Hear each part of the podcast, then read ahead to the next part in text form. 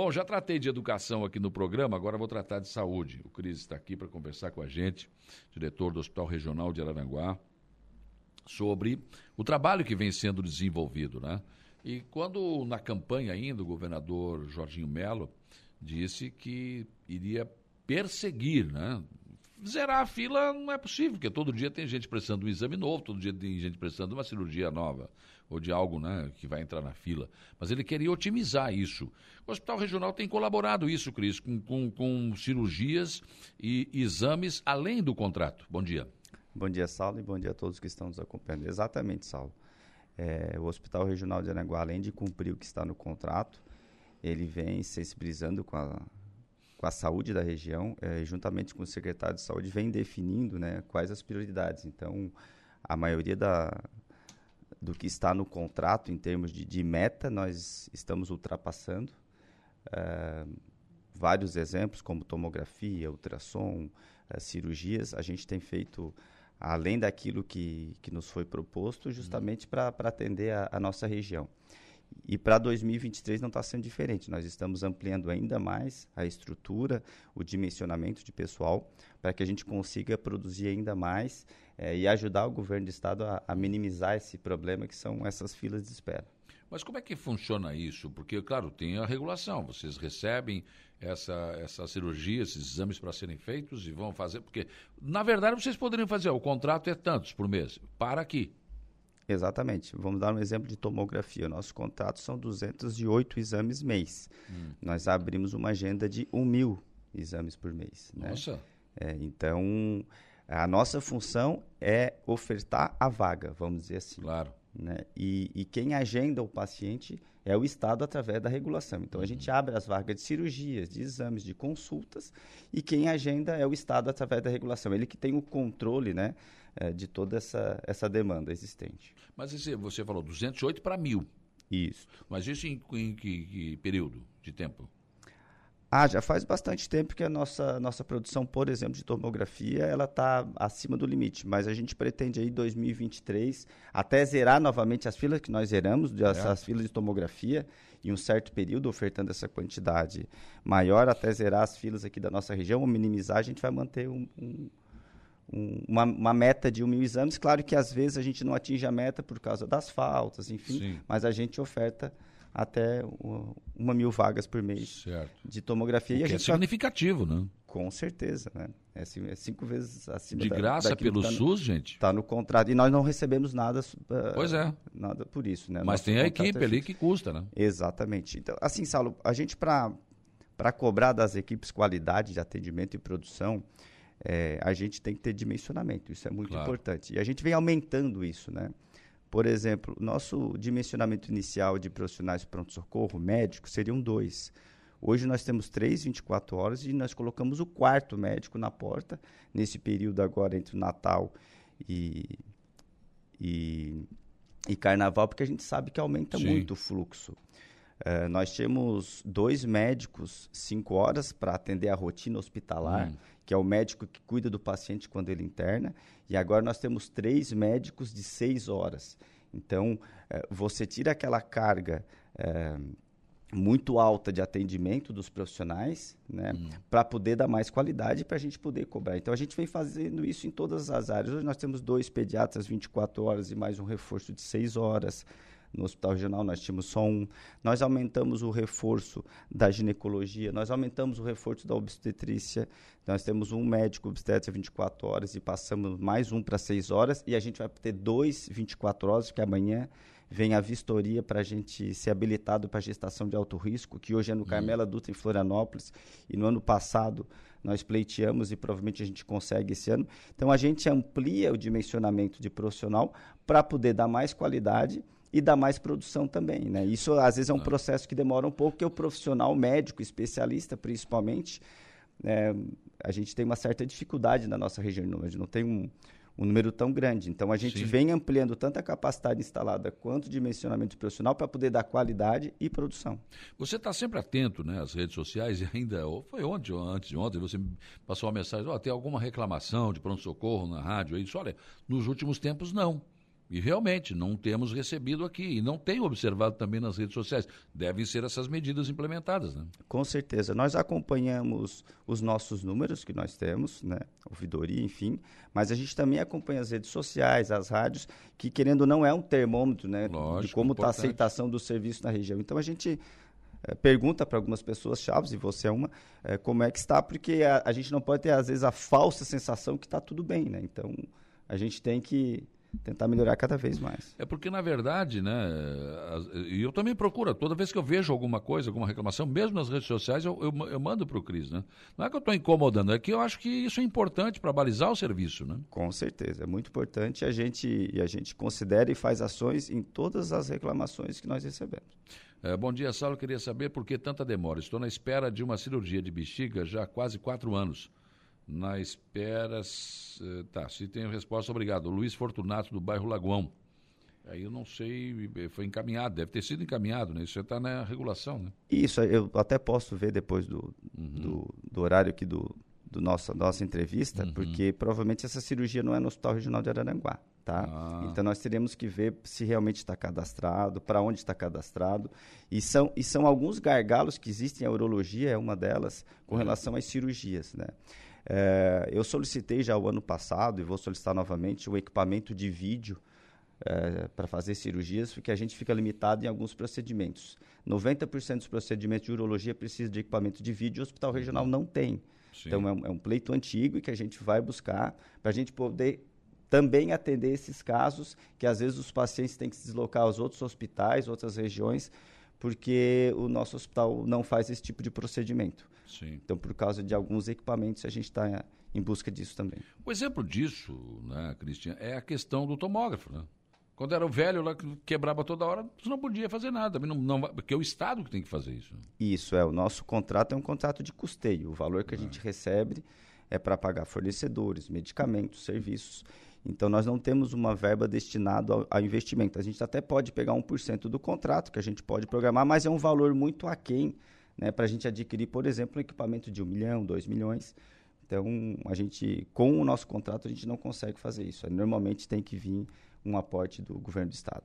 Ah, Marioneide de Bem, bom dia, por gentileza, só para esclarecer uma dúvida, por que, que o hospital regional, lá no hospital regional, não se faz mais o exame para a Covid-19 só na UPA? É porque quando o paciente ele vai ser internado, nós fizemos o exame. Quando o paciente ele vai até o pronto-socorro com suspeita, há um fluxo, isso não foi determinado pelo hospital, que esse exame ele é feito na rede básica. A rede básica recebe esses Sim. exames para poder ser realizado. O hospital regional não recebe né, os kits para realizar esse tipo de exame, a não ser para os pacientes internados. Então é um fluxo que existe não só aqui, em todas as cidades de Santa Catarina, que o exame ele tem que ser feito na rede básica. Uhum.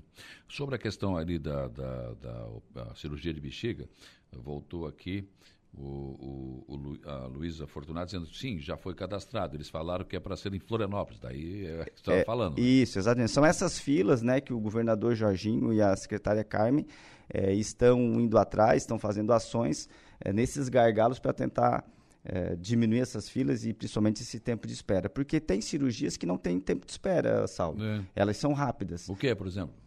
Uh, cirurgia geral, por exemplo, de vesícula, a gente tem uma demanda grande na região. Né? Algumas cirurgias ortopédicas também não tem demanda. Então, dependendo da especialidade, não se tem tempo de espera. Dependendo da especialidade, tem alta complexidade de ortopedia já tem um tempo de espera maior. Quando e é prótese, o problema é que é lá em Tubarão. Aqui né? em Tubarão. Então, dependendo da especialidade, nós não temos, inclusive muitas agendas nós abrimos e elas hum. não são ocupadas, porque não, não tem a demanda, e outras já tem uma demanda maior, porque esse serviço ele é restrito a algumas áreas, né, alguns é. hospitais do estado. E é isso que a gente vem defendendo faz muito tempo, que o Hospital Regional precisa de outras, né? senão, senão fica difícil. Exatamente. O Hospital Regional ele tem hoje capacidade instalada, ele tem todas as equipes, né? É, é, que, que teriam totais condições de realizar, mas muitas vezes por causa de equipamento, é. ou habilitação, ou contrato, a gente acaba não... Não fazendo. Não fazendo. Na verdade, nem pode fazer, né? E aí as pessoas ficam nessa fila. E aí, claro que como as pessoas são, acabam sendo encaminhadas pelo, pela Secretaria Municipal de Saúde, ficam batendo na porta da Secretaria Municipal da Saúde também. Isso, isso, ah. isso acaba refletindo diretamente né, na, na, nas prefeituras. Né? É. Bom dia, Saulo. Uma ótima semana a todos. Quero dar os parabéns ao diretor Christian do Instituto IMAS e toda a sua equipe pelo excelente trabalho e clareza da sua administração. Estive no hospital do Sombrio, que também é administrado pelo IMAS, e está muito bonito. Os leitos, tudo novo. A clínica já está, que está junto ao hospital é excelente. O diferencial do IMAS sob a direção do Christian é que ele está sempre fazendo os esclarecimentos e procurando sempre o melhor e mais. O Vera está te mandando essa mensagem aqui. Um abraço, Vera. E que realmente corresponde à realidade. Quando, quando né, se falou, eu recebi primeiro essa informação né, que, que estava sendo aventada a possibilidade de você assumir o Hospital Regional de Araranguá, a resposta que eu dei para o Dr. Hobbs foi essa. Eu disse, olha, ele conhece o chão da fábrica. Exatamente. E conhece as pessoas em Araranguá e sabe o que precisa fazer. Né? A gente tem um compromisso moral muito grande com a região. Né? Eu sou daqui, Imagina. nunca vou sair daqui, então é, o que depender da gente, a gente vai tentar fazer da melhor forma. Francisco Alves, o Chico, manda um abraço para o Christian, pelo bom trabalho que está fazendo no Hospital Regional de Araranguá. abraço, Chico. É, são, é, são situações que realmente merecem o registro. Ah, o Jean Carlos Soares de Souza, nosso doutor Jean, Jean aqui da rádio, né? Ligou para parabenizar o Christian pelo belo trabalho frente ao Hospital Regional também. Né? Obrigado, doutor Jean. Mandando um abraço. Me fala um pouco mais sobre esse, essa, essa. Você falou ali gestação de risco. Gestação de alto risco. isso? Isso, alto gestação risco. de alto risco. É, é um protocolo que tem no Ministério da Saúde em que gestantes que têm um risco maior com relação a parto, é, risco de morte para o bebê ou da mãe, a, a, a pré-eclâmpsia, pressão alta, enfim, é, o serviço de referência hoje é Florianópolis, é o Hospital Carmela Dutra. Só que pela dificuldade, às vezes, de acesso, pela distância, acaba vindo essa demanda para o Hospital Regional de Aranguá, que não é habilitado atualmente, que não hum. recebe para isso, mas como é um hospital de porta aberta, a gente acaba atendendo. Então, Sim. a intenção é o quê? É montar, realmente estruturar todo esse serviço para poder atender toda essa demanda, é, com muito mais qualidade e segurança. Nós tivemos no segundo semestre de 2022 1.800 nascimentos. Hum. Né? Então, isso dá quase 300 nascimentos Sim. por mês, 30 por dia. Então, você tem que ter uma estrutura, inclusive física, maior. Então, com a implementação da gestação de alto risco, vai ter toda uma reforma de uma ala para receber essas gestantes, para acomodá-las melhor. Hum vai ter todo um protocolo de policlínica, de acompanhamento dessas gestantes, dois uh, obstetras, né, 24 horas também para dar mais agilidade no atendimento, um plantão presencial de ultrassom, que hoje nós temos um sobreaviso 24 horas, mas tem um plantão presencial, então é montar toda uma estrutura para atender uma demanda que já existe, mas que o hospital não está preparado para receber, porque esses pacientes eram, para ir para Florianópolis. Sim. Mas pela distância, pela dificuldade de acesso, mas, acabam vindo para o regional. Então, mas, mas o ano passado a gente tentou agilizar, é um protocolo extenso, nós cumprimos todas hum. as uh, os quesitos, amanhã nós passamos uma vistoria e a gente acredita que a gente vai conseguir. Amanhã. Amanhã é a vistoria. Vistoria. Mas olha só, digamos assim, a incoerência do tratamento da saúde. Uma mulher que está com uma gestação de alto risco, uma coisa que ela não pode andar na estrada. Né? Exatamente. É uma coisa complicada. Aí você vai daqui para o Carmela Dutra, Florianópolis. Olha, quer dizer, você, agora é verão, por exemplo. Né? Pedágios, né? o tempo que leva. É, quer dizer, puxa vida, esse serviço se pode ser oferecido aqui, precisa ser oferecido aqui. Né? Porque é alto risco. Quer dizer, eu imagino que uma pessoa, uma, mulher que está com uma gestação, gestação, de alto risco, o que ela não deve fazer é ir para a estrada. Exatamente. Então é uma coisa absurda, né? Mas enfim, dá boas possibilidades então. Com certeza. Agora, o, o, você tem ideia de, por exemplo, foram ofertados mil eh, tomografias. As mil foram realizadas, não? Não, não. A gente tem um número de faltas muito grande, tá, Saulo? A gente abre 170% da meta e para atingir os 100% é difícil. Então há um número de faltas muito grande. Há também, às vezes, um problema de, da própria regulação que está tentando se ajustar. A gente vem trabalhando em cima disso também, que muitas vagas ficam hum. abertas, né? os pacientes não são agendados. Então, por uma burocracia do próprio sistema, enfim. Então, às vezes, a gente abre mil vagas, está preparado para fazer, mas a gente faz 600, 700. Uhum. Então depende do, do mês e das ações que a gente faz. Então esse é um, é um, problema ainda que existe não só no Hospital Regional de Aranguá, como também dos municípios, que às vezes tem consultas, tem mutirões, uhum. e as pessoas, infelizmente, marcam não vão. Marcam não vão. Bom, agora, se nós, eu vou te fazer um, uma provocação, que se a gente tivesse, por exemplo, que é lógico que tomografia sempre vai ter, né, gente que é precisando, que Sim. é um exame muito requerido por é. médico, até porque a imagem, e, né, enfim. Agora, ressonância magnética. Se nós tivéssemos ressonância magnética pelo SUS no hospital regional, você acredita que a fila ia ser grande? Ah, com certeza. Um paciente hoje que precisa de uma ressonância magnética, ele espera aí anos, né? Dependendo da complexidade. Então, Saulo, eu fiz um projeto, uhum. encaminhei todo o orçamento para o governo do estado também. Então, a gente tem um local, nós temos o projeto, temos os orçamentos. Fui visitar uma fábrica de ressonância para ver o que, que, precisava, porque é um equipamento que ele é, ele é muito sensível, ele Sim. precisa é, de, de, vários estudos. Por exemplo, não pode passar carro do lado, não pode ter elevador. Se tiver, a estrutura é uma blindagem é outra. Então, assim, tem que ser muito bem pensado. A gente hum. pensou todos esses quesitos, avaliamos tudo e encaminhamos também para o governo do estado. Tá lá o meu pedido que foi feito no final do ano passado. Sim. Além da torre de vídeo, também tem a ressonância, a reforma da UTI, a reforma não, a construção da nova UTI, porque a nossa UTI atual ali ela é, ela é, ela é provisória, ela é temporária. Uhum. Então, todas essas demandas já estão lá. E a ressonância magnética, ela é imprescindível. Até porque, se a gente quiser pleitear alto risco, eu, eu vou ter que ter um serviço de ressonância. Não necessariamente eu tenho que ter dentro do hospital, mas eu tenho que alguém claro, que faça claro. essa prestação de serviço. Então, tudo isso tem que ser pensado. Eu acho que a nossa região merece uma ressonância magnética. Até para alta complexidade em ortopedia, né? Exatamente. Vai precisar também. Vai precisar. Vai precisar. Quer dizer, nós temos tudo para crescer e oferecer mais serviços, só que depende do Estado. Isso, é. São, são investimentos altos, né? Uma ressonância magnética dessa, com toda a estrutura, com equipamento, a blindagem, cara, vai girar em torno de 8 milhões, 8 milhões e 500 uhum. de investimento. Né? Então, são investimentos altos. A, própria construção da nova UTI, que ela tem que sair, até Sim. porque a habilitação é provisória, é um investimento alto Vai até também. Quando essa, quando essa habilitação da, da UTI? Não, ela não tem, ela, não, ela não tem tempo determinado, né? É, mas mas ela é, é, o, o, espaço é provisório, ele não, não se enquadra dentro né, da, das uhum. normas da, da RDC, enfim. Até porque o nosso hospital é um hospital antigo, hoje em Sim. dia as novas regras né, elas são muito mais rígidas, ah, né? Que, que eram antigamente. Então, mas tudo isso já tem projeto, foi encaminhado, já tem um orçamento. Agora eu acho que é questão de ficar pedindo, juntamente com a região, com os políticos, com a imprensa, tá pleiteando para a gente a gente tá a parte política olhado. nesse momento é importante. Ah, né? com certeza, né? A gente sabe a importância e a força que a política tem, né? Então a gente conta é. aí com, os, com a força da região para isso. O, o Cristian, vocês já foram chamados, enquanto o Instituto Maria Schmidt, na capital do estado por este governo, pela nova secretária de saúde, para tratar de algum assunto referente ao hospital regional? Não? não, Saulo, ainda não. A gente acredita que em curto prazo de tempo devemos ser chamados, como os outros hospitais também já sentaram para conversar.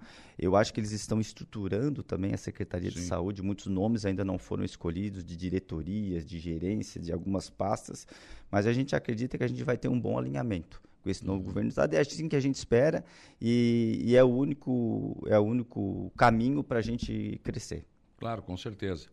O bom dia, sou Jorge Gerardi eh, do Caveirazinho. Já faz quatro anos que estou esperando por uma cirurgia de adenoide. Obrigado.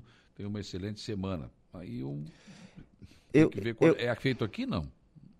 A gente vai iniciar a fazer esse, essas cirurgias, tá? Ela não está sendo feita, a gente inicia agora mês de, de fevereiro. Mas eu estranho porque cirurgia de adenoide não demora tanto tempo assim. Eu acho que seria interessante ir na, na Secretaria de Saúde e ver se não tem algum problema no cadastro, se não foi chamado pois e é. às vezes não foi localizado.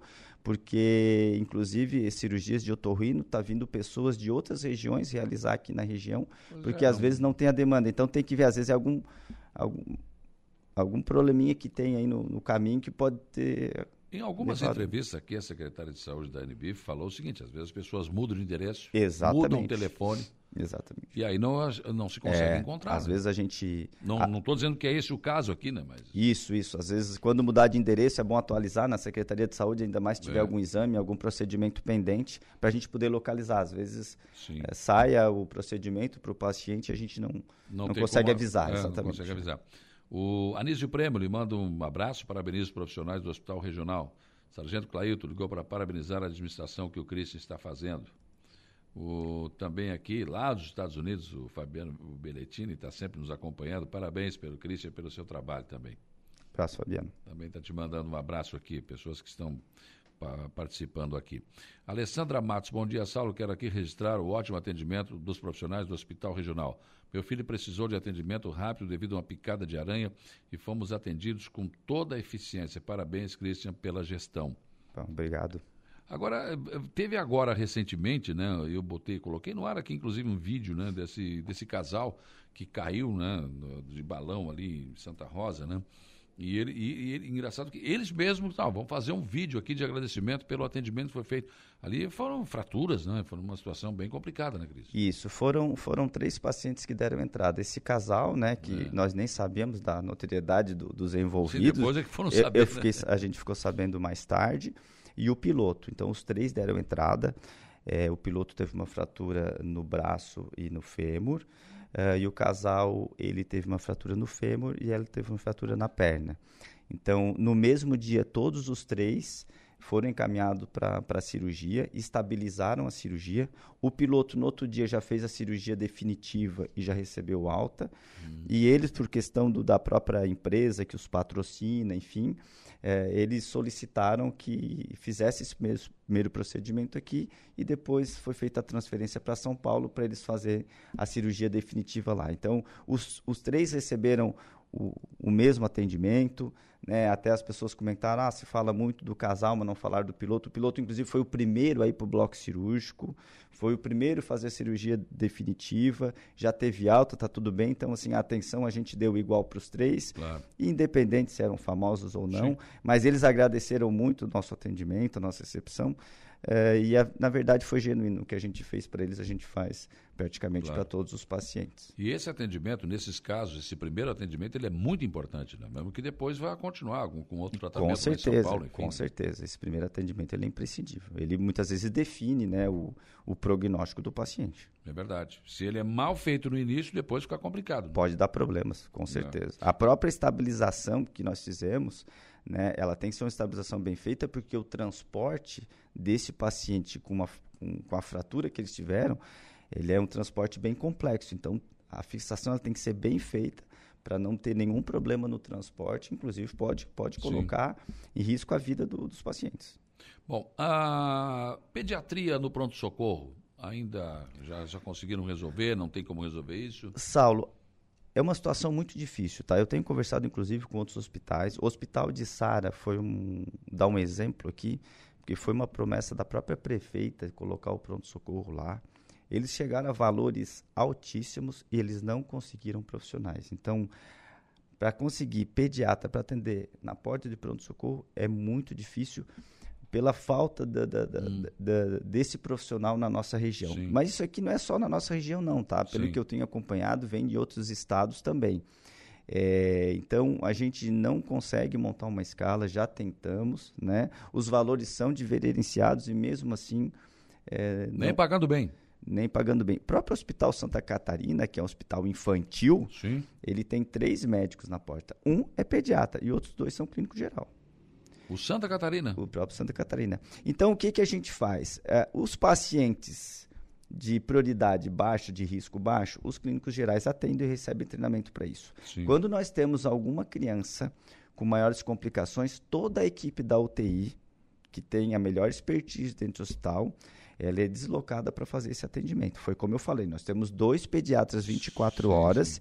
e um reforço de 6 horas. Uhum. Então, durante o dia, por exemplo, nós temos três pediatras. Se tem, uma, necess... tem uma criança com uma gravidade um caso um pouco mais grave que tem, precisa de um atendimento um pouco mais qualificado, o pediatra ele atende na porta do pronto-socorro. Eu só não tenho um pediatra no pronto-socorro, muitas vezes, para atender aqueles casos menos graves, de, de virose, é, esse tipo de coisa. Mas quando são casos onde precisa onde eles são urgentes, tá? É, nós temos a equipe com pediatra que participa do atendimento. Uhum. Dona Marli Loureto quer parabenizar a Márcia, que trabalha no pronto-socorro, atendimento humanizado. Essa é uma porta importante, o pronto-socorro, né?